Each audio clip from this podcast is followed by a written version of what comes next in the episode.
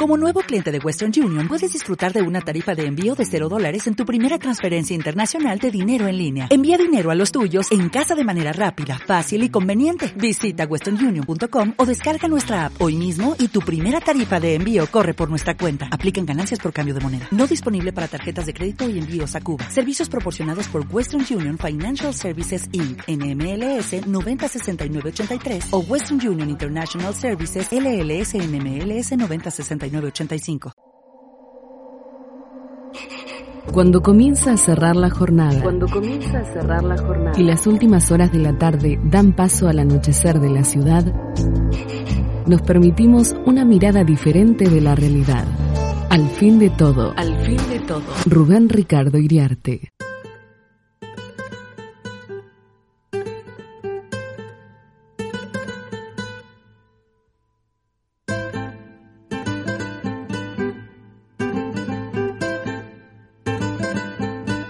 Aquí estamos.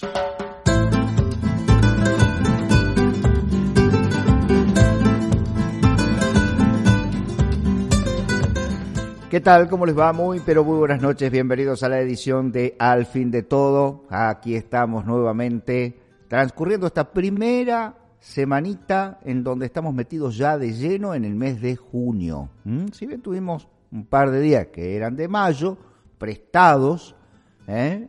prestados a la semana, tenemos el resto de la semana ya obviamente con este el mes de junio. Bueno, hoy día Día Nacional del Bombero Voluntario, eh, volvemos a saludarlos, volvemos a agradecerles eh, por tanto, por tanto, mm, por tanto, nunca vamos a terminar de agradecer a nuestros bomberos voluntarios todo lo que hacen y todo lo que han tenido que hacer para, para ser reconocidos como corresponde, ¿no?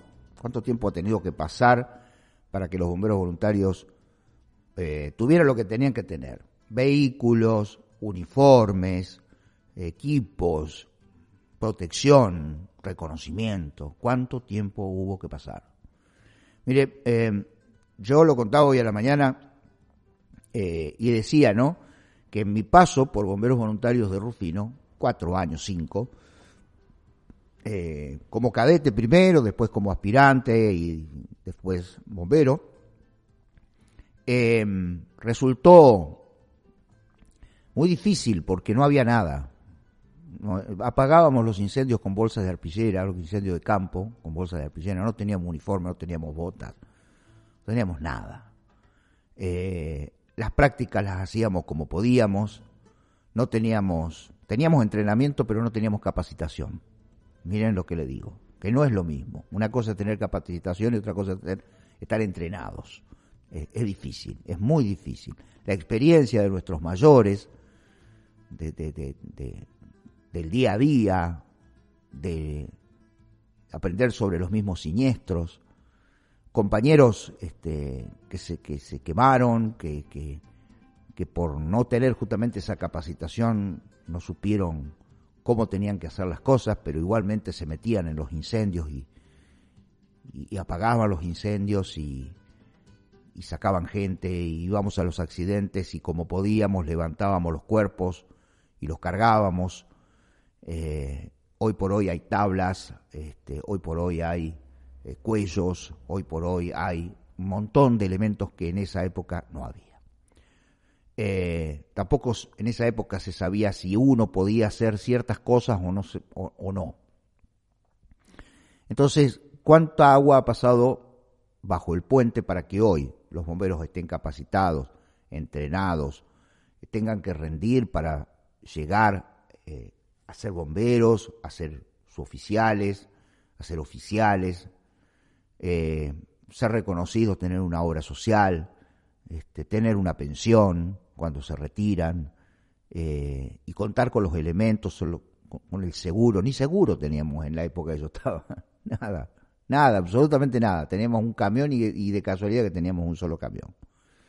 Bueno, ¿cuánto tiempo ha pasado? Hoy por hoy los bomberos tienen eh, vehículos, tienen equipamiento, tienen uniformes, son cuidados, son capacitados, son reconocidos, son queridos.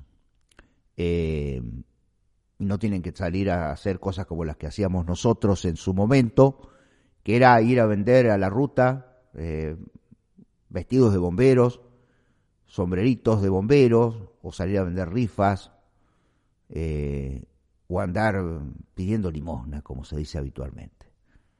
Ese tiempo pasó, por suerte, pasó. Y, a mí me, satisface mucho que eso haya pasado. Ver hoy cómo están equipados los bomberos, que reciben aportes del Estado, del Estado Nacional, del Estado Provincial, del Estado Municipal, y que eh, se sienten bien, cómodos, y que vale la pena integrar un cuerpo activo de bomberos voluntarios cuando vos tenés todo, absolutamente todo. Eh, entonces, este, es muy satisfactorio ver cómo ha pasado el tiempo para bien y no para mal. ¿Falta mucho? Sí, claro que sí. Sigue faltando mucho pero los bomberos siguen teniendo, obviamente, hoy por hoy, equipamiento propio de comunicación. Antes era la sirena nada más, ¿eh? escuchar la sirena. Eso de que hoy por hoy tenés un mensaje en tu celular o tenés un, equipo de radio que te comunican que está, hay un siniestro y que te necesitan. Eh, ese tipo de cosas no existían en mi época. pero tengo igual un lindo recuerdo, porque además estaba lo otro, ¿no? Eh, más allá de los siniestros, los desfiles, cuando los bomberos íbamos y desfilábamos este, en los actos públicos, eh, y entrenábamos y preparábamos y, ensayábamos durante toda la semana eh, el desfile en horas de la noche con frío, pero igual, como estábamos desfilando, ¿Qué pasaba? Bueno, entrábamos en calor. ¿eh? O nuestro jefe nos hacía entrar en calor de alguna manera. Corran para acá, corran para allá. ¿eh? Un poquito de disciplina había, por lo menos en mi época. Y, y nos hacían formar y nos enseñaban cómo teníamos que desfilar y, cómo teníamos que portar la bandera nacional y la bandera de bomberos. Y cuando había cuerpo de cadetes, la bandera de los cadetes, em, cómo cuidábamos el uniforme, porque eran los únicos que había. No era que te lo llevabas a tu casa, lo tenías que dejar, pero lo tenías que dejar impecable, lo usabas y lo dejabas impecable, ¿eh? Como corresponde. Cuando te ibas lo tenías que devolver, no había otra, ¿eh? esto era así. Entonces, eh, es un buen recuerdo de épocas difíciles de bomberos de los comienzos de bomberos.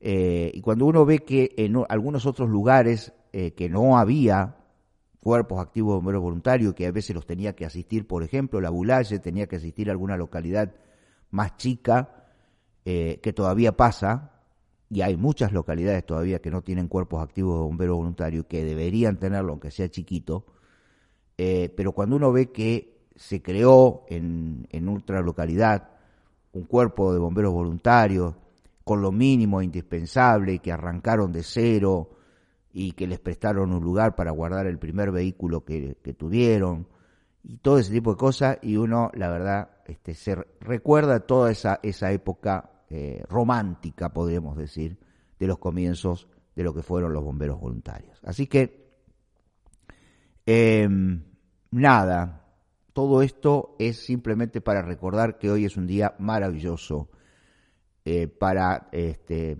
agradecerles y felicitarlos por todo lo que hacen por, por, el pueblo y por la ciudad y por, los seres humanos y por los ciudadanos y los vecinos a nuestros bomberos. Así que felicitaciones. Eh, el acto va a ser recién el, acto oficial el, sábado, así que bueno, hoy eh, fue la primera parte, podríamos decir.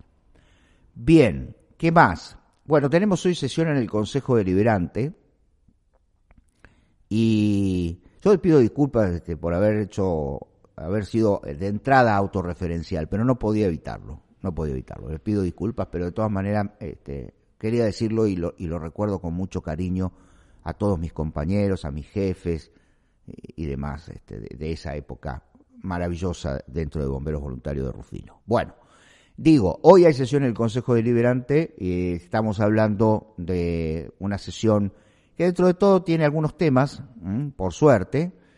Eh, va a haber un informe de la Comisión de Legislación porque hay dos temas dentro de la comisión. Uno es el tema este de los, del Consejo Deliberante de los barrios y el otro es el tema de eh, comenzar el tratamiento, el estudio, el debate del Código Electoral Municipal.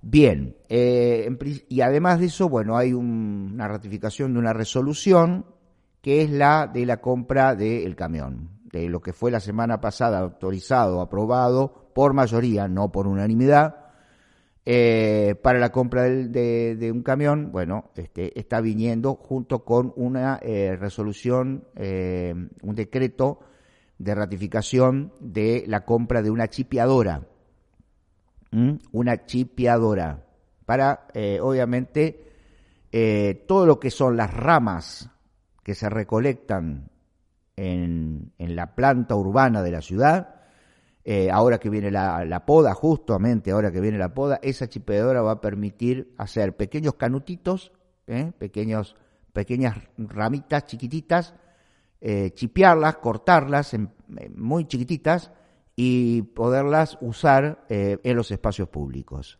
En los espacios públicos, para hacer caminos, para hacer eh, en las tazas de los árboles, para la protección justamente, para que no crezcan los yuyos. Fíjense ustedes qué, qué, útil son estas cosas.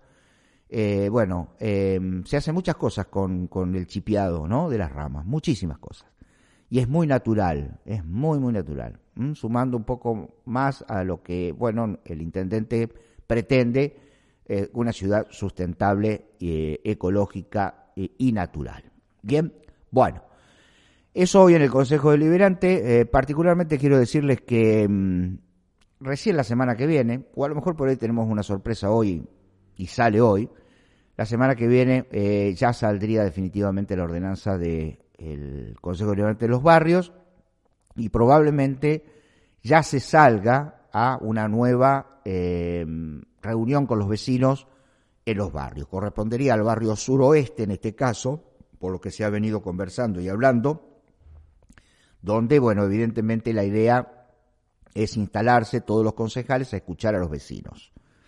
Eh, váyanse preparando, la gente del barrio suroeste de la ciudad, eh, creo que va a ser en el hogar de día, alegría de vivir, Allí va a ser la reunión, supuestamente, hasta ahora ese es el lugar.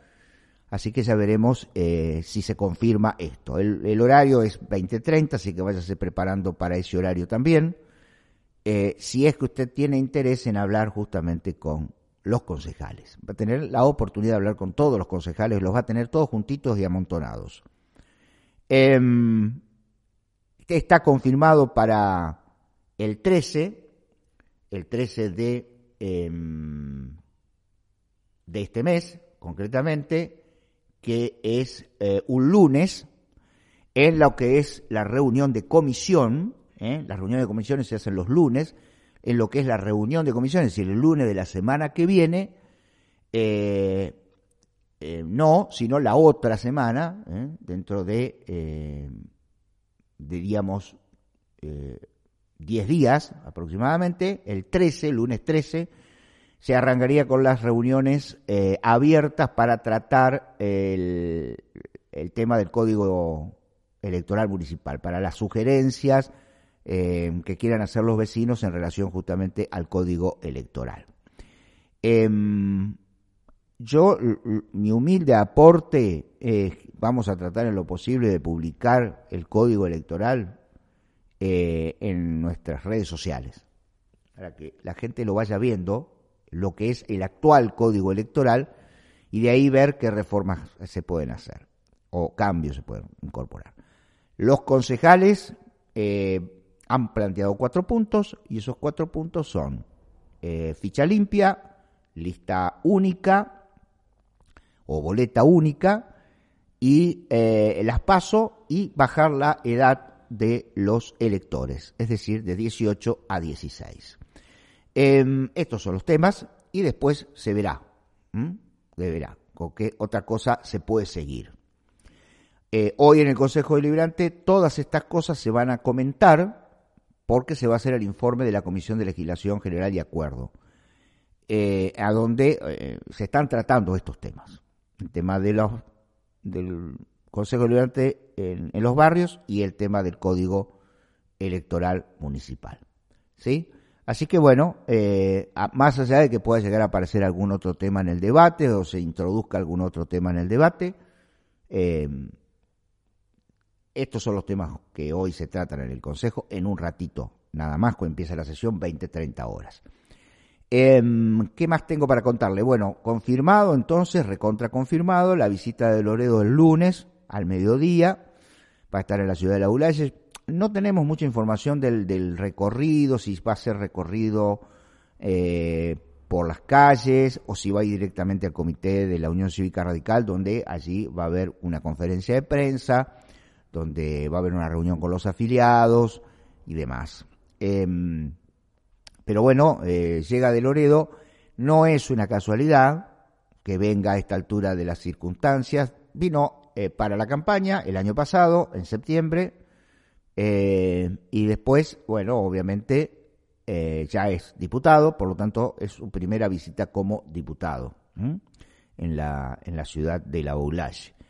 Y bueno, nosotros tenemos muchas cosas para preguntarle, pero eh, veremos cuál es la actividad que tiene programada este hombre que ha empezado a tener vuelo muy importante. hay tres nombres, Negri por supuesto, por, por ser histórico, juez también por ser histórico y por supuesto ahora de Loredo. De Loredo. Hay otros nombres eh, patricios, podríamos decir, de, en la provincia de Córdoba de Juntos por el Cambio, que son los radicales, está Mestre, eh, qué sé yo, hay, muchos otros em, nombres eh, que, están en el candelero, pero digamos, son estos los los nombres que uno cuando ve las encuestas son los que aparecen, o por lo menos los más conocidos, ¿sí? y los que están dispuestos a eh, encarar una carrera electoral en la provincia de Córdoba. Algunos con candidaturas firmes hacia gobernador, como el caso de Juez, que quiere ser gobernador, o de Loredo, que a lo mejor va por la candidatura a la Intendencia de Córdoba, eh, porque, bueno, allí hay que ver, este, está Calvo de enfrente, pero Calvo está muy bajo con los números, sinceramente, así que la gente de Hacemos por Córdoba va a tener que buscar otra, otra alternativa para pelearle la, la intendencia de Córdoba a, Juntos por el Cambio, porque la intención es esa, es recuperar la capital, y después de recuperar la capital, recuperar la provincia. Eh, así que bueno, eh, está esa posibilidad. Em, y en relación a lo local, eh, una vez más insistimos en que estamos a la espera de que el justicialismo diga, bueno, este es el nuevo presidente o secretario general del partido, ya veremos qué es lo que sucede. Este es un mes importante también y con esto cierro, porque eh, se abre la licitación y se presentarán las empresas y se abrirán los, los pliegos de la licitación de lo que va a ser la construcción concretamente de la residencia de la tercera edad municipal. Eh, hay mucha expectativa para ver cuánta gente se presenta para construir la misma con un presupuesto de 112, 115 millones de pesos. Vamos a ver, porque los números cada vez se desfasan más y más en la construcción. Es decir, que un presupuesto de 115 millones de pesos hoy por hoy no sé si alcanza para construir la primera etapa, porque esto sería la primera etapa ¿eh? De la residencia, eh, de ese edificio. Así que habrá que ver cuántas empresas este, se presentan. Expectativas sobre la continuidad de la obra de cloacas que se está realizando, no sabemos a qué altura de los acontecimientos estamos, si se viene cumpliendo con el cronograma previsto, si se han hecho obviamente las eh, presentaciones correspondientes de certificación de obra y si se ha recibido más plata, porque no lo sabemos. O sea, cuando nosotros hablamos de las cosas importantes que necesitamos saber, que nos comuniquen o que comuniquen desde la municipalidad, estamos hablando de estas cosas. De estas cosas estamos hablando. Porque la gente quiere rápidamente que se termine la obra de, cloacas. Y si la, la, obra de cloaca tiene una, eh, digamos, eh, un tiempo de construcción de 12, 18 meses, bueno, que sean 12, 18 meses. Y también hay que saber si la plata llega, porque si la plata no viene, la empresa no puede seguir cumpliendo con lo que tenía que cumplir. Pues esto es así de sencillo. Así que hay que ver si también se ha hecho un desembolso y si además le han aprobado por parte de Lenosa eh, la ampliación de ese subsidio de 93 millones de pesos a los 114 que cuesta la obra verdaderamente. O si la municipalidad va a tener que poner lo que falta para poder terminar la obra. Y por el otro lado, saber también, y con esto cierro también, si, cuál, este, cuál es el terreno y cómo se va a comprar el terreno. Si va a haber un llamado a licitación, un concurso de precios para la compra del terreno, a donde se van a hacer las nuevas este, piletones del sistema cloacal de la ciudad de La Ulay, donde hay una inversión de parte de la provincia de 280, casi 300 millones de pesos. ¿Mm? Todos estos son temas muy importantes. Y estas son las cosas que tiene que saber la gente. ¿Mm? Bueno, una pausa y ya venimos. Para escuchar, pensar y debatir, queremos estar en Al fin de todo. Periodismo con personalidad.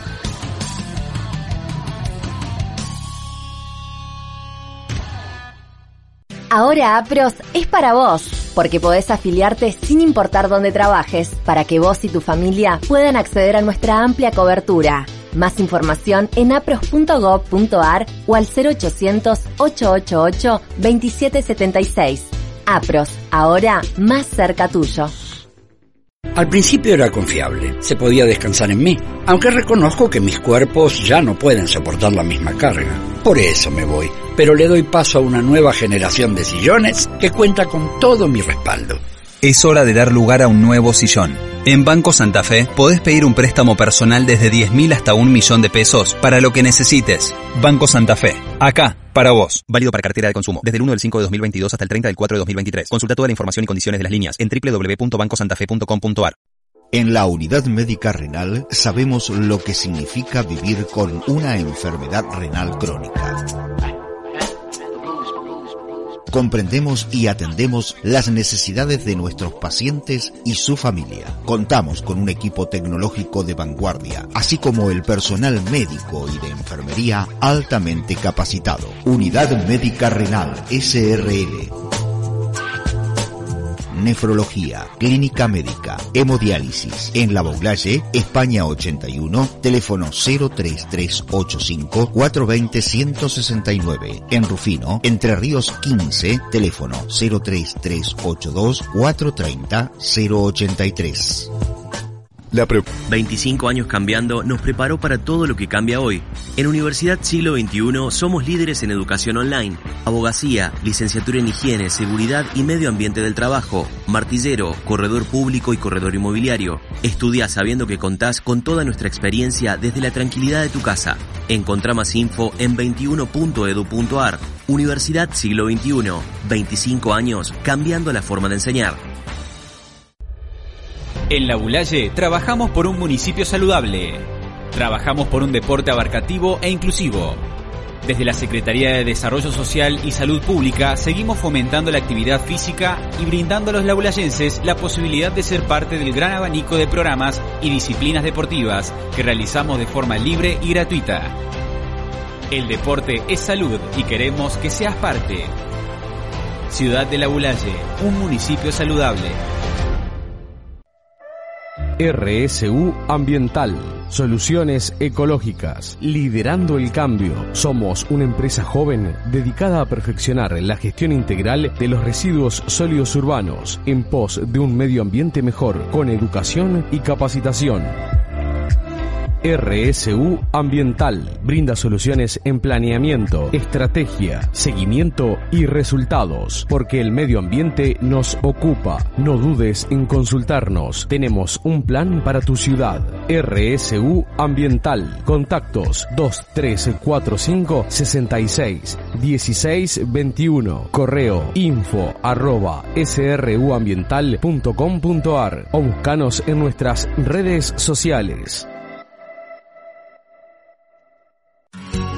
Sindicato de Trabajadores Municipales de la Ulaye y Zona, en defensa de los derechos de los empleados, mayores y mejores beneficios sociales, en salud, educación y acciones que aportan una calidad superadora en la protección de sus afiliados. Sindicato de Trabajadores Municipales de la Ulaye y Zona, Ameguino 282, teléfono 03385 427649. Una sede gremial a disposición de todos los empleados municipales. Proyectamos obras en el predio del Lago Parque Municipal y en la propia sede sindical. Sindicato de Trabajadores Municipales de la Ulaye y Zona. Ameguino 282. Teléfono 03385 427649. Tenés muchas opciones para informarte. En Al fin de todo. Además interpretamos la realidad. Nos tomamos nuestro tiempo.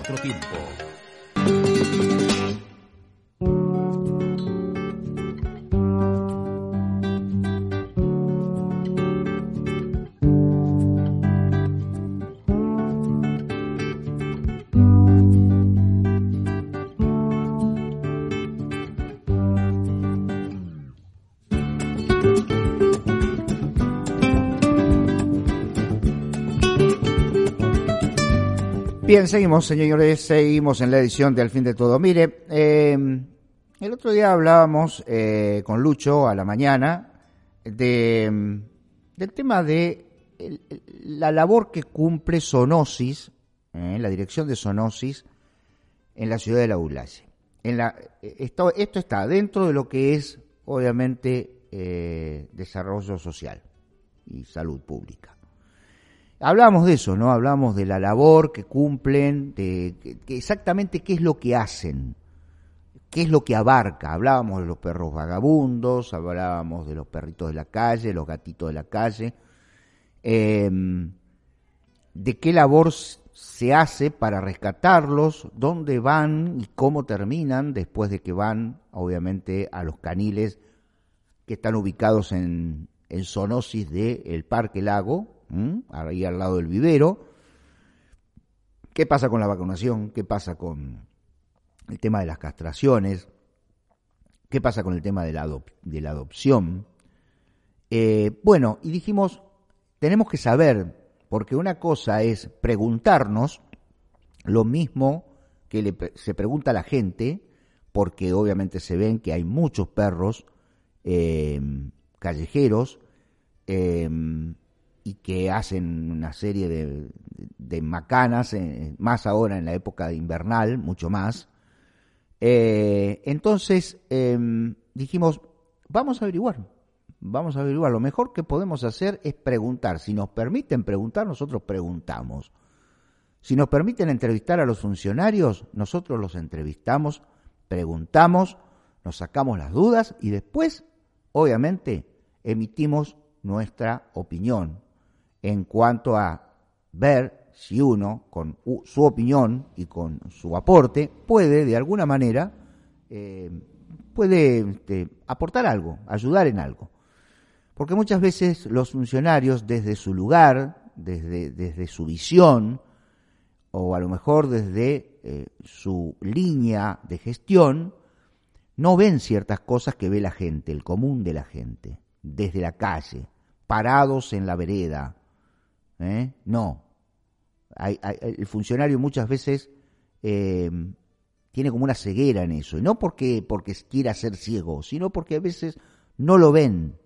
No lo ven, sinceramente. Entonces, aquí vamos a estar para hablar justamente con un funcionario que tiene que ver con Sonosi. Muy reciente, muy nuevo, porque hubo algunos cambios dentro de Sonosi. Aparentemente las cosas no estaban funcionando como quería el intendente y, hubo un cambio. Y hubo un cambio. Y hay nueva funcionaria. Funcionaria esta que ya estuvo en el ámbito de la municipalidad, que fue funcionaria de la gestión Napoli. Mire ustedes cómo son las cosas. Y la vamos a presentar.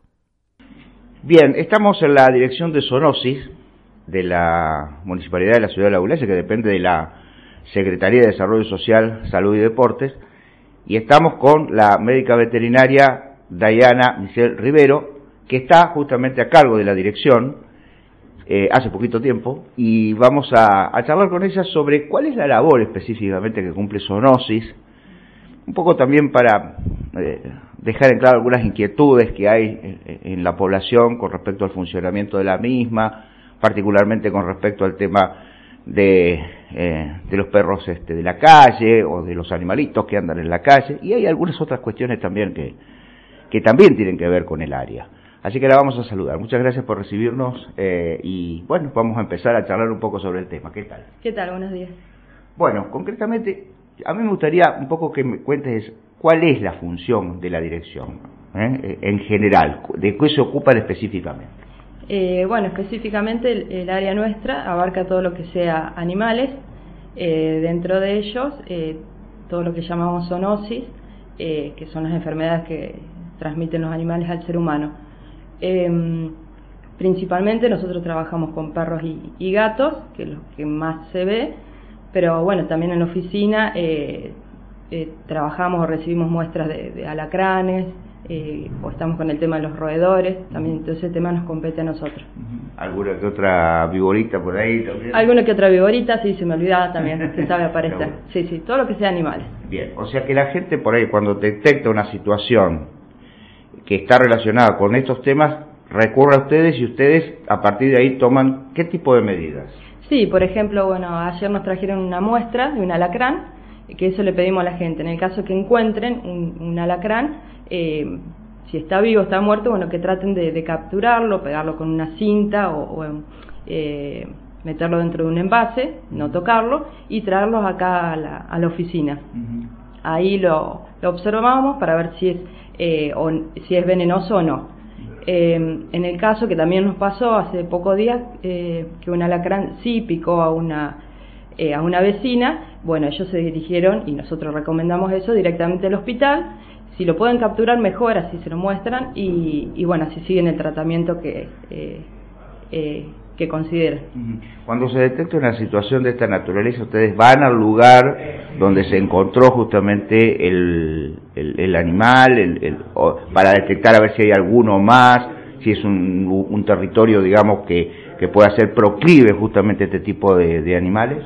No, generalmente no. Generalmente nos traen la muestra. Eh, quizás en el caso de las víboras sí sabe pasar que eh, vamos al, ah. al, al lugar. Eh, pero no, generalmente no, ellos nos, traen la, muestra. Eh, también nos pasó hace poco que trabajamos con el antirrábico de Córdoba, una gata eh, sospechosa de, rabia, bueno, que murió. Entonces, bueno, en ese caso nosotros sí íbamos al domicilio, eh, tuvimos que hacernos cargo del cadáver, o sea, envolverlo, eh, todo como indica el antirrábico, y mandamos la muestra, o sea, la gata, el cadáver, lo mandamos allá y allí hicieron todo el, análisis y nos mandan el informe. Así nos quedamos eh, tranquilos. En este caso fue negativo, entonces bueno, ahí quedó todo. Perfecto. De todas maneras, e inclusive si ese animal puede haber mordido a alguien o, algo por el estilo, el mismo procedimiento que con lo del alacrán, al hospital. Sí, claro, eso mismo pasó. Este, esta gatita antes de morir había eh, estaba con comportamiento agresivo y había arañado y mordido a uno o dos de los dueños. Entonces ellos comenzaron el tratamiento médico preventivo Mientras eh, mandamos la muestra al antirrábico, se analizó, cuando nos llegaron los resultados negativos, bueno, nos quedamos todos, todos tranquilos. Porque había una sospecha por la forma en que había muerto el animalito y el procedimiento, el, proceder que tenía. Sí, sí, tal cual. Sí.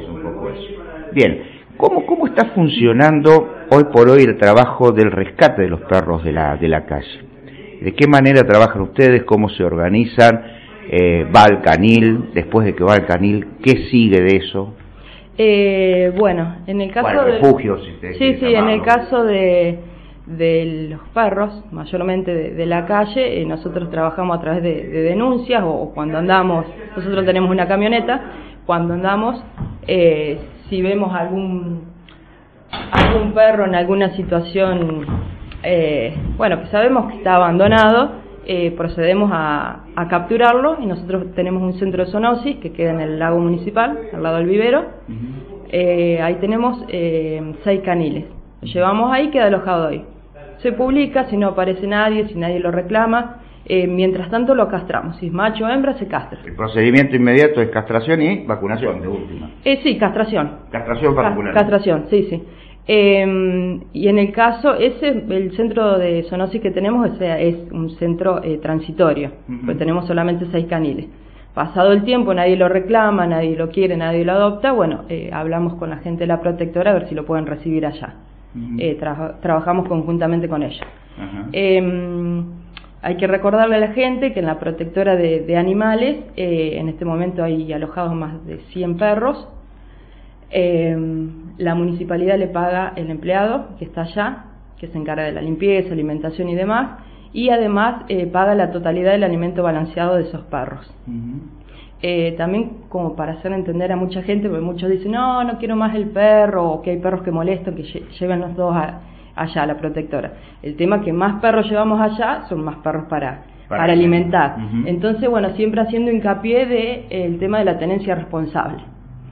Eh, hoy en día... vas a tener, si te llevaron un cachorrito o consiguieron un cachorrito y bueno, hay que criarlo hasta último momento. Claro. Es uno más de la familia. Sí, sí, que después crece y empieza a hacer pozo, o muerde, o traen otro perro y ya ese no les gustó, les molesta, eh, termina en la calle. Entonces, bueno, hacer hincapié en la tenencia responsable. Eh, hoy en día, eh, tener una mascota es casi un lujo porque sale, hay que tener en cuenta el tema de la alimentación, el tema de, tenerlo bien, sanidad, vacunas correspondientes, eh, correspondientes las desparasitaciones y también lo que tenemos, que por ahí nadie lo tiene en cuenta, el tema de la atención veterinaria, porque a ese perro le, pasa algo, se enferma o tiene un accidente, eh, hay que llevarlo al veterinario. Es uno más de la familia. Es uno más de la familia. Bueno, entonces hacemos mucho y, eh, hincapié en eso. Eh, yo estoy dando charlas en los colegios primarios, eh, principalmente el sexto grado, en los últimos cursos, eh, para que los chicos lleven el mensaje, porque ellos son los grandes multiplicadores, que lleven el mensaje a, a sus casas, a sus vecinos y al resto de, de los alumnos. este es un trabajo largo y que lleva tiempo, pero bueno, hay, que, hay que hacerlo eh, hay que continuarlo en el tiempo, pero bueno, machacar mucho eso, el tema de la tenencia responsable, eh, no acumular perros por, por acumular y después no sabemos qué hacer y porque no da lástima y sí sí sí, sí. y mm, bueno por ejemplo la gente la protectora a la hora de, dar un perro en adopción tienen en cuenta eso. Si no tenés un patio cerrado no no te lo dan. Y está bien porque no podemos tener un perro en la vía pública eh, hoy en día vemos, acá nomás en el centro, salimos hay muchísimos perros que los vemos con la capita, con el collar. Esos perros tienen dueño. No tienen por qué andar sueltos porque van ensuciando. Cuando son, cuando son perros que, que, tienen sus dueños y que tienen su collarcito y que uno los ve de esa manera, el perro tiene que andar con una correa por la calle, digamos. ¿Existe hoy por hoy en, en, en, la, en algún reglamento, alguna ordenanza que establezca cómo debe circular un animalito en la calle? Sí, sí, está la ordenanza, estamos trabajando en unas modificaciones eh, de esa misma ordenanza porque, bueno, es bastante complicado el tema de que si salimos a capturar esos perros o, a hacer multas a esos vecinos, es como que eh, todos empiezan a, reclamar. A nadie le gusta que le llamen la atención. Pero por más que sea un perrito que no sea agresivo, tiene que salir acompañado por el dueño y en el lugar donde ensucia, tiene que, el, dueño, el dueño se tiene que hacer cargo. Eh, pero bueno, es un, un tema bastante. Eh, sí, sí, Siempre fue un tema polémico, siempre lo fue, va a seguir siendo. Sí, sí, es tal cual. difícil tal cual. hacerla entender a la gente después de que tanto tiempo que ha pasado y, que, y tanto que se ha machacado y se ha hablado y se han hecho campañas y todo lo demás. Sí, sí, sí. Sí, y después, bueno, ¿qué pasa? Que ese perro está acostumbrado que hace cinco años que sale solo, que le abrimos la puerta y sale solo, y después si lo tenemos que mantener encerrado es muy difícil. Y bueno, no es culpa de ellos, pero bueno, es algo que tenemos que ir cambiando de, de a poquito. Eh, y bueno, lo otro que estamos trabajando mucho es el tema de las castraciones. eh, nosotros recibimos, eh, anotamos acá, eh, para el público en general. Eh, las castraciones son gratuitas. Eh, si bien, eh, o sea, la plata, digamos, sale de, del impuesto, de una partecita del impuesto a la propiedad que pagamos, que pagan todos los vecinos, de ahí sale para, bueno, para, para pagar los gastos veterinarios. y bueno, si bien son gratuitas para todos, pero bueno, apelamos a la, a la conciencia de cada uno y que hay gente que realmente sí no puede pagar hoy en día de forma privada una cirugía. hay gente que tiene más de tres, cuatro perros, y bueno, a esa gente, eh, y el que pueda, bueno, realmente que lo haga de, de forma privada, porque si no, tenemos muchísimos anotados, venimos con muchos meses de, retraso, porque nosotros tenemos un cupo limitado. ¿Cuánto es el cupo de que tienen mensualmente? Y mensualmente alrededor de 50, 60. Bueno, no es, no es poco.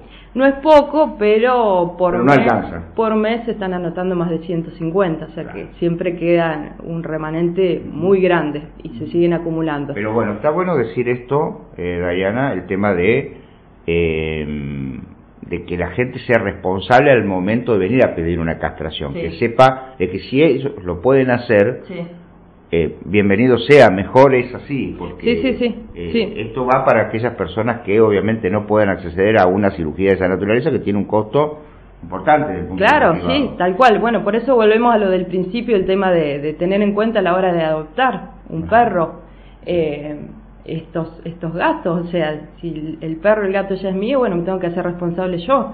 eh, ¿Es tanto perro como gato el tema de castración? Sí, sí, sí, por ahí hacemos más eh, más hincapié en perros, en, perras, hay quizás eh, aparecen muchas más. Eh, ¿Qué pasa? De las que están anotadas siempre aparecen extras, sobre perras que tiran, perras que andan en celo. Más que todo se hace hincapié en perras. En perras. No tanto en el perro. En perras. Y lo que pasa es que por ahí la perra mm, generalmente es por el tema de la, de la superpoblación. Sí, es más fácil. El perro por ahí se lo castra para, por otras razones. Sí, sí, pero es más fácil controlar, eh, tener una, una perra castrada, que mm. quizás está suelta, eh, la controlamos de manera más, más, fácil. Eh, mm. por eso generalmente hacemos más perras. Mm. Pero bueno, siempre se van de la lista que tenemos siempre aparece alguna alguna nueva. Trabajamos mucho con la gente de la protectora la gente de patitas que siempre están llamando. eso me gustaría saber eh, eh, eh, digamos la relación el diálogo cómo es exactamente el mecanismo ¿Qué hacen ellos? ¿Qué hacen ustedes? No, no, tenemos un lindo grupo, estamos continuamente en contacto y ellas eh, siempre me dicen, mira, nos apareció, nos tiraron una perra eh, que está en celo o que está preñada, entonces bueno, siempre tenemos eh, prioridad para esos, para esos casos. O mm, apareció una perra que estaba en el centro, que ya la rescataron porque la estaban sirviendo, montando los perros, entonces siempre les hacemos lugar a, a, ellos. Y después ellas se encargan del tema de publicarla y darla en, en adopción, que generalmente le consiguen una familia. Eh, pero tenemos una, una buena relación con, con ellas y, y bueno, también nos pasa el tema de que nosotros, por ejemplo, a la tarde, a la noche no, no trabajamos y por ahí llaman vecinos que anda un perro o una perra en celo, un perro molestando. y esta chica hasta la mañana. Bueno, esta chica como generalmente andan siempre alguna anda en la calle, se encargan ella de rescatarla y al otro día a la mañana temprano la pasamos a buscar y hoy la llevamos a Sonos y después de ahí la castramos y después se, se da en adopción. Concretamente, en el caso del, de la protectora, que es la que tiene justamente el refugio, eh, donde hay más de 100 animales, ya lo hemos comentado, ustedes dijeron alimentos y un personal, ¿eh? y un personal. Todo lo que es la infraestructura, qué sé yo, las casillitas, los lugares para que duerman, los lugares para bueno, que tomen eh, la bebida, los bebederos, todo eso, eso se encarga la protectora o la gente que por ahí pueda colaborar con él. Sí, generalmente ellos trabajan con, con los socios y eh, sí, eh, andan buscando siempre colaboración. Yo tengo entendido que el municipio siempre que necesitaron chapas, bueno, hasta cierto punto sí les ayuda. Eh, media sombra, tejido eh, o algún empleado para... El, terreno pertenece al municipio, ¿no? No, no, eso es privado, sí, sí, sí, sí. Bien. Y en relación justamente al tema este de la vacunación, por ejemplo, vacunación, castración, eh, ¿se tiene previsto hacer campaña donde habitualmente veíamos, bueno, hoy en el barrio tal vamos a estar vacunando con antirrábica. Sí, sí, lo que tenemos es la vacunación antirrábica que se, hace todos los años, es una vacuna que es anual. eh, eso nosotros mandamos a pedir al antirrábico, nos mandan las dosis gratuitas. Eh, así que nosotros coordinamos. Eh, estamos preparando ahora para el mes que viene, para julio, porque la campaña anterior se terminó creo que en julio, eh, para hacer la campaña. Generalmente se hace en los dispensarios, vamos por los distintos barrios, y la gente... Están los CAPS. Sí, y la gente se tiene que acercar con su perro gato para eh, vacunarlos. Se les hace un, se les da un certificado y es, bueno, gratuito. Solo antirrábica, ni parvovirus ni nada. No, no, no, solamente antirrábica. Solamente, solamente antirrábica. Ah, perfecto. Bueno, y en relación concretamente al tema de el, el, canil que tienen ustedes acá, eh, ahí también eh, el, el, perro, eh, ¿cuánto tiempo permanece en ese lugar? Y si alguien por ahí eh, sabe eh, de, de, que existen los perritos ahí en, en el canil, em, pueden ir y adoptarlo también ahí si vamos al caso. Sí, acá en el centro de zoonosis que tenemos nosotros. Sí, y depende depende mucho el, carácter del perro. Hay perros que son tranquilos. Rebeldes unos, tranquilos otros. Sí, sí, sí. Hay perros que son más problemáticos, bueno, van a, la protectora. Pero tenemos en, en este momento, eh, hay tres o cuatro perros que ya hace meses, o quizás un año que están ahí. Eh, y ya son como muy, forman parte del paisaje. forman parte del paisaje nadie, nadie los adopta y bueno eh, como que van a quedar ahí. Pero bueno la semana pasada nos habían traído una, una perra que habían encontrado con cachorritos que habían tirado y la mujer eh, que la encontró dijo que se hacía cargo de la perra una vez castrada así que bueno los cachorritos se dieron en adopción la perra se castró y se fue a su a su nueva casa. Perfecto. Ustedes comentaban de que eh, publican cuando son eh, rescatados en la calle. ¿A dónde se publica? Eh, tenemos una página. Hay una página, de zoonosis. De zoonosis, sí, sí, sí. Pero yo me manejo mucho con eh, patitas y la protectora, porque ellos tienen... son los que se encargan de Sí, generalmente les mando la foto y les digo en qué barrio la encontramos o en qué condiciones y ellos se encargan de, de republicar, eh, que por ahí tienen muchos más contactos o más, o más llegadas. Sí, generalmente hacemos así. ¿Y cómo anda el tema de la adopción? Porque no es un tema fácil, yo lo, yo lo entiendo, ¿no? No, no, si bien hace años que, que ya la gente viene adoptando, cambiando la idea de esa de, de, comprar, eh, hay muchos que optan por, por adoptar, eh, pero bueno, se complica en el caso de los perros grandes, grandes de tamaño y perros eh, gerontes, perros viejitos.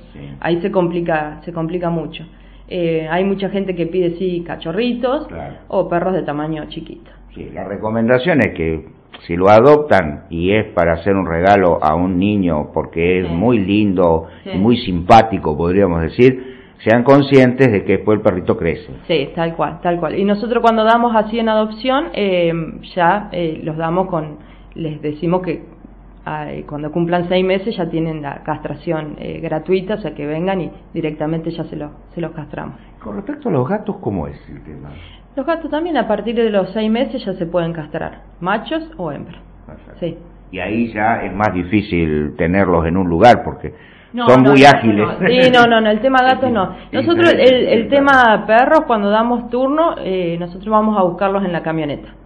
El día anterior yo llamo, coordino todo, el tema del ayuno que tienen que hacer previo, eh, traerlos, eh, tenerlos con un collar y una correíta o una soga, aunque sea, vamos a buscarlos la mañana temprano, traemos, hacemos la cirugía, una vez que terminó la cirugía se los llevamos a su domicilio. O sea, ese en el tema de los perros. En el tema de los gatos, como es más complicado hacerlo, eh, la gente, el día que le damos el turno, tiene que traerlo en una mochila, generalmente lo más cómodo, en una mochilita, porque no, no todos tienen o pueden pedir un canilcito.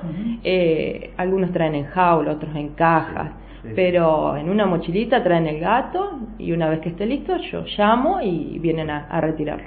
Eh, el, tema del, del, de, los profesionales, eh, ¿están contratados por la municipalidad? Eh, hay como una especie de lista rotativa eh, que se los va llamando y se les va... ¿Cómo es? Sí, sí, eh, están contratados y en este momento están, trabajando todos los profesionales que tienen que se dedican a pequeños... pequeños animales. A pequeños animales, sí, sí, están todos trabajando. nosotros hacemos cirugías tres veces a la semana, son tres grupos de cuatro, así que es un, un, día a la semana a cada grupo que le toca. ¿No tienen quirófano? Tenemos un quirófano. Ah, tienen un quirófano. Acá abajo tenemos un quirófano. eh, ¿Qué era el quirófano este del policlínico? Del policlínico, mira. vino de 10, sí, está todo azulejado, está todo, bueno, el tema luces, fue todo eso eh, acondicionado, así que tenemos, sí, eh, nuestro... nuestro ¿Idea de un quirófano móvil? Sí, O sea, es el, gran sueño, El sueño. Es el gran sueño, es el gran sueño porque... Hay que trabajar para eso. Sí, eso ayudaría mucho porque llegaríamos a los barrios que, que más lo necesiten. Porque, ¿qué pasa? Si bien las castraciones son gratuitas y la gente puede llamar o acercarse para anotarse, hay mucha gente que ni siquiera se toma esa molestia eh, Como hay un viejo dicho que dice, si la montaña no viene a mí, yo voy a la montaña, ¿no? Ah, sería un poco así. Es algo, algo así. Se avanzaría mucho en esto, ¿no? Se avanzaría mucho. Estaría, estaría genial, sería nuestro sueño poder salir por los barrios. y... No lo digas vos, lo digo yo, intendente Aplala, ¿eh? un presupuestito ahí para... No, pero se está, se está trabajando en esto, se está trabajando porque sí, eh, sabemos que, que, que, sería muy, muy útil, sí, la verdad que sí. Bueno, eh, te agradezco muchísimo eh, viste que tuve un montón de preguntas para hacerte, porque no son solo preguntas mías, o, por ahí como buen mascotero que soy, que me gustan mucho, yo tengo también mis, mis perritos y algunos este, eh, que llegaron porque los fuimos a buscar y otros porque llegaron, a la puerta de casa. Entonces este, pasa en esas cosas, pero ahí es donde uno tiene que ser muy, muy responsable. Eh, pero hay, había muchas preguntas de la gente, cómo se trabajaba, de qué manera tenía que accionar la gente eh, para, para acercar el, este, los, los, este, los perritos o los gatitos. Por eso, dame todos los contactos y de qué manera, horarios y demás. Se pueden llegar para anotar perros o gatos eh, acá a la oficina, acá en mesa de entrada, en la esquina de España y Ameguino, que es el policlínico. Está la chica, la recepcionista, y los va a anotar. Tiene una, una lista y los anota. Sí, eh, bueno, está el número de teléfono, el 429-626 de la oficina, llaman y los anotamos nosotros directamente. Pero bueno, tienen que tener paciencia porque como ya digo, el tema, por ejemplo, gatos, tenemos como cinco meses de... Cinco meses de atraso. De atraso. Y el tema perro, bueno, quizás tres o cuatro. Yo lo que siempre le digo a la gente es que mm, en el caso de que sea urgente, que la perra estaba en celo, yo la estaba cuidando y se me escapó y la agarraron, bueno, los perros, o sea, sabemos que la sirvieron, eh, que llamen o que, se lleguen hasta acá y yo esos casos los, hacemos enseguida, entonces evitamos una camada de cachorros más en, en la calle. Siempre obviamente en los horarios normales, digamos, para atender acá, no no no es que tenemos un teléfono de emergencia. No, no, de emergencia no tenemos, de 8 a 12 o de 8 a 1, el teléfono de 8 a 1 o la chica ahí abajo de 8 a 1 está. Y lo otro también, que también le quiero recordar a la gente, es que nosotros tenemos supresores de celo que son inyectables para el caso de las perras para evitar el celo. ¿Qué ayuda hasta el momento que puedan? Hasta el momento, entonces nosotros qué hacemos? El, colocamos el supresor de celo, anotamos la fecha y por cinco meses nos quedamos tranquilos de que esa perra no va a entrar en celo. Y mientras tanto vamos esperando el turno. En el caso de las gatas, yo siempre recomiendo las pastillas que se compran, que son mm, súper económicas, que se da una, una por semana, y hasta que nos llegue el, momento del turno o hasta que resolvamos eh, castrarlo de manera privada o bueno, lo que sea. Con el tema de los turnos, ¿qué hacen? Eh, ¿Le dan una fecha o los llaman cuando...? Los llamamos el día anterior. Dejan todos los datos, dejan un teléfono y dicen, mire, hoy tiene el turno, dentro de dos días sí, tiene Los, llamamos el día anterior, el día anterior yo lo llamo, eh, les, les, explico cómo es la cirugía, bueno, cómo es el tema del ayuno, y le doy los horarios que van a pasar a buscarla, al, perro o a la perra por, por la casa y en el tema de gato, bueno, el horario que tienen que, que traerlo. Muchísimas gracias. No, por favor, un placer. Nunca es tarde para estar con nosotros. Al fin de todo. Y Rubén Ricardo Iriarte, la fórmula justa para completar el día. Ahora APROS es para vos, porque podés afiliarte sin importar dónde trabajes, para que vos y tu familia puedan acceder a nuestra amplia cobertura. Más información en apros.gov.ar o al 0800-888-2776. APROS, ahora más cerca tuyo. En La Bulalle trabajamos por un municipio saludable. Trabajamos por un deporte abarcativo e inclusivo desde la Secretaría de Desarrollo Social y Salud Pública seguimos fomentando la actividad física y brindando a los labulayenses la posibilidad de ser parte del gran abanico de programas y disciplinas deportivas que realizamos de forma libre y gratuita. El deporte es salud y queremos que seas parte. Ciudad de La un municipio saludable. Avanzar significa para una ciudad inversiones, desarrollo, crecimiento y construir futuro. Lograr estas metas solo depende de nosotros. El Polo Agrocomercial La te soluciona el problema medioambiental, te ayuda a organizar y contener la actividad agropecuaria. 35 hectáreas disponibles para desarrollar actividades dedicadas al agro, playa de estacionamiento de fumigadores terrestres, oficinas comerciales, galpones para fertilizantes, pista de aterrizaje de fumigadores, playa para implementos agrícolas, lavaderos con seguridad de fitosanitarias, talleres electromecánicos, combustibles, agroservice y seguridad las 24 horas. Polo Agrocomercial La viene a jerarquizar la ciudad y la región. De nosotros depende invertir, crecer, desarrollar y construir futuro. Está en tus manos. No dejes pasar esta oportunidad de inversión. Si estás pensando en agua caliente, instala un termotanque solar y ahorra hasta un 80% de luz o gas. Si lo tuyo son las casillas, motorhome o puestos rurales, tenemos un sistema que abastece heladera, luz y TV. También instalamos generadores solares de acuerdo a la demanda de energía del cliente. San Miguel Solar, pioneros en asesoramiento, venta e instalación de energía solar. Contactanos por WhatsApp al 3382 461 200 57. Hoy, la energía solar es tu mejor opción. San Miguel Solar, Santa Rosa 250, Rufino, Santa Fe. Obradores y volquetes Propersi. Alquiler de volquetes para el retiro de escombros, residuos de obra, tierra, poda. Tenemos más de 11 años de experiencia para garantizar tu tranquilidad en el traslado solicitado en tiempo y forma. Obradores para resguardo de material, herramientas, maquinarias, prácticos y diseñados para la mejor ubicación en obra. Brindamos servicio a particulares, empresas, contratistas de obras y reformas demoliciones y escombros. Obradores y volquetes Propersi. Contactanos ya 03385 421 763 o 40 0701 La Baulalle, Córdoba. Una visión clara de la realidad. Al fin de todo, Rubén Ricardo Iriarte. Periodismo con personalidad.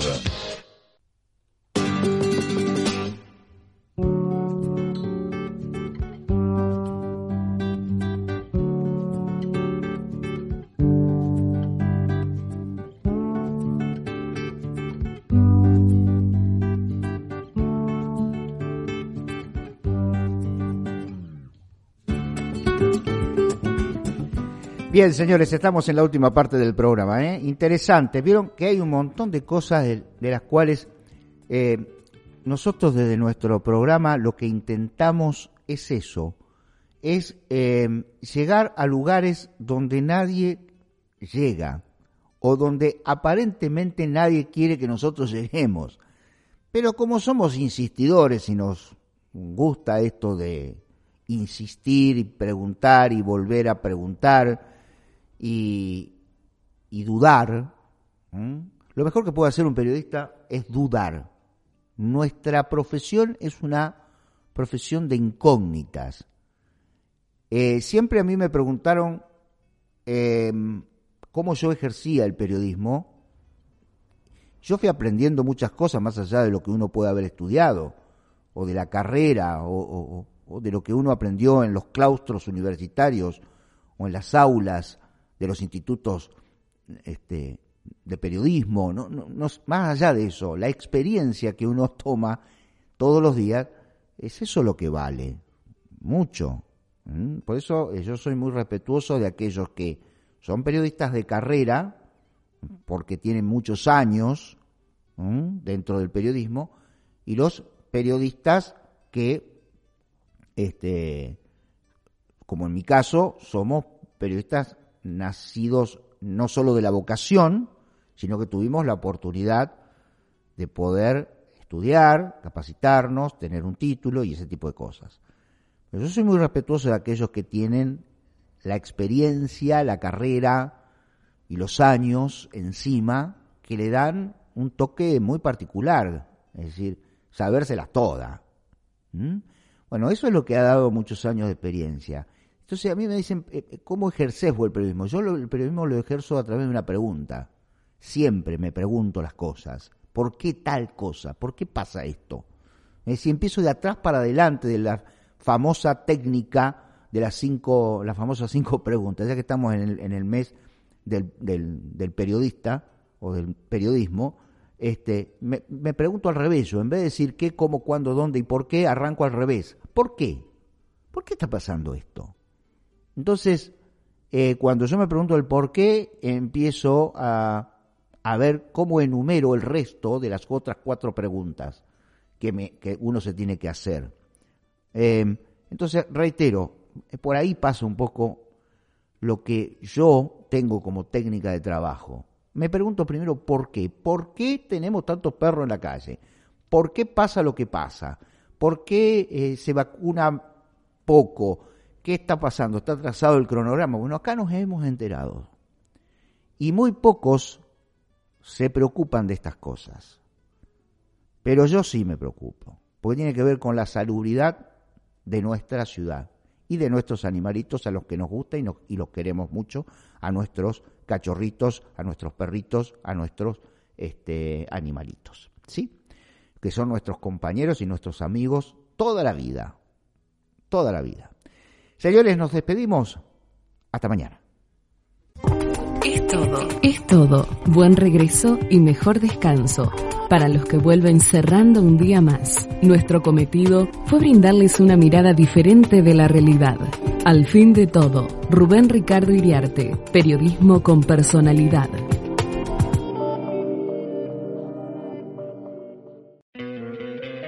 ¿No te encantaría tener 100 dólares extra en tu bolsillo? Haz que un experto bilingüe de TurboTax declare tus impuestos para el 31 de marzo y obtén 100 dólares de vuelta al instante. Porque no importa cuáles hayan sido tus logros del año pasado, TurboTax hace que cuenten. Obtén 100 dólares de vuelta y tus impuestos con 100% de precisión. Solo con Intuit TurboTax. Debes declarar para el 31 de marzo. Crédito solo aplicable al costo de la presentación federal con TurboTax Full Service. Oferta sujeta a cambios o cancelación en cualquier momento.